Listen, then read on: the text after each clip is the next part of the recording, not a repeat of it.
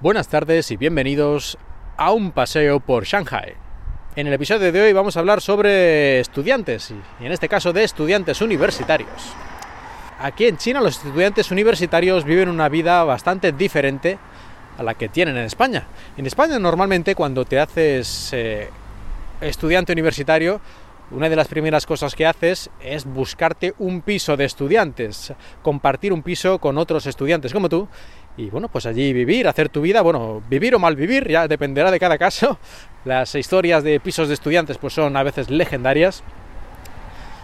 Pero bueno, es una de las primeras veces en tu vida que tienes cierta libertad y tal vez por eso pues hay un poco de, de desmadre y tal.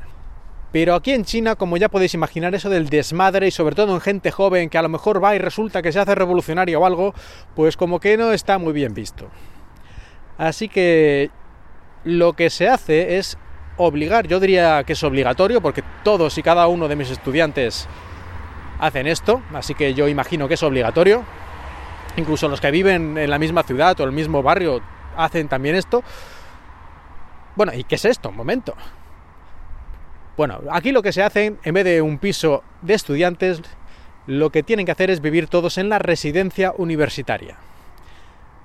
Los estudiantes deben vivir aquí durante todo, toda su vida universitaria, pues los cuatro años que estén, por lo menos. Yo creo que a lo mejor ya máster y doctorado ya no es obligatorio, pero por lo menos todos los que son graduados tienen que estar ahí, sus cuatro añitos, en esta residencia de estudiantes.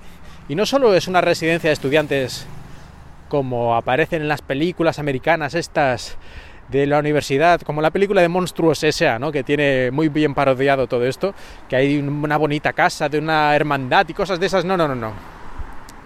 Aquí cuando hablamos de una residencia universitaria nos referimos a un edificio gigante y gris con habitaciones, yo diría que al estilo barracón militar, en el que caben entre 8 y 12 personas, con sus hamacas, y allí tienen que dormir y estudiar. Tienen unas mesas y tienen estas, bueno, antes he dicho hamacas, me refería a literas, que hombre, lo otro sería todavía más curioso, pero bueno, suelen ser literas y con una parte para que tengan unas mesitas y para estudiar y tal, y, ahí viven durante cuatro años, normalmente estudiantes que son del mismo grupo, van a las mismas clases más o menos, y obviamente segregados por sexo, es decir, y no por habitaciones, sino por edificios, hay un edificio que es el edificio de las chicas y otro edificio que es el edificio de los chicos. Y durante cuatro años tienes que vivir pues con ocho, por lo menos siete personas más. Y en algunas ocasiones, depende de la universidad, si es más pobre, más rica y ese tipo de cosas, puede cambiar. Yo he visto, bueno, me he visto, me han contado que en un caso por lo menos eran 12 en una habitación. Eh, había seis, seis literas y ahí vivían las 12 chicas en este caso.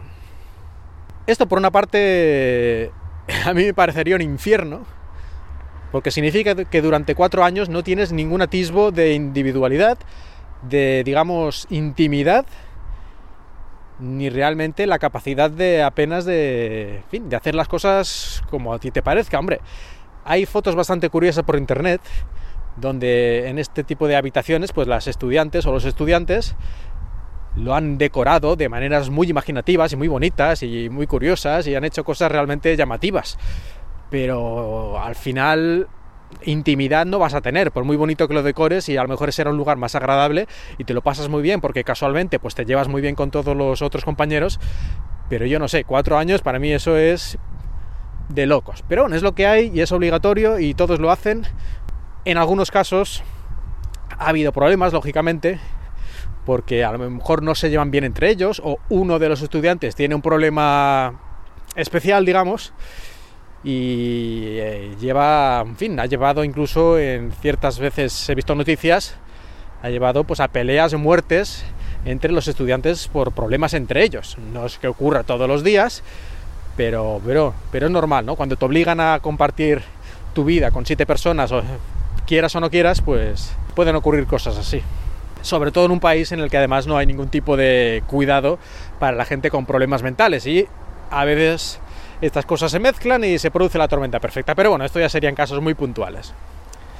Y antes he mencionado que los edificios están segregados por sexos, y esto me recuerda una vez que me contaron una profesora china, pero me contaba de sus tiempos de estudiante, cómo los estudiantes de los dos edificios, que estaban al parecer uno enfrente del otro, pues hacían todo tipo de artimañas extrañas para comunicarse, porque claro, en aquella época todavía no había móviles ni, cosas así, y lógicamente, pues a lo mejor en el edificio hay un teléfono en la primera planta y que está vigilado por, por el conserje, por, y que solo es para llamadas de emergencia, cosas así, ¿no? En aquella época era lo que había. Contaba que hacían todo tipo de artimañas con lucecitas, con, reflejando cosas, poniendo pues un color, una ropa fuera de un color significaba una cosa y otra ropa de otro color otra cosa, y luego eh, se mandaban una especie de avioncitos que hacían de un edificio al otro, en fin, todo tipo de cosas que la verdad es que tiene su encanto, porque todo esto se ha perdido ahora con, con los WeChat y los WhatsApps y todas estas comunicaciones por móvil eso sería un poco la parte más eh, lúdica. Y la parte más negativa, como ya he mencionado un poco antes, es que yo creo que todo esto, todo este sistema se mantiene de manera obligatoria para que los estudiantes se vigilen entre ellos, para que a nadie en estas épocas universitarias se le ocurra empezar a hacer asociaciones de ningún tipo ni protestas de nada, y que estén todos lo más tranquilos posible y sabiendo que siempre vas a tener a tu lado a siete personas más y que tú no sabes quién es quién y quién tiene eh, que hacer un informe sobre ti o no.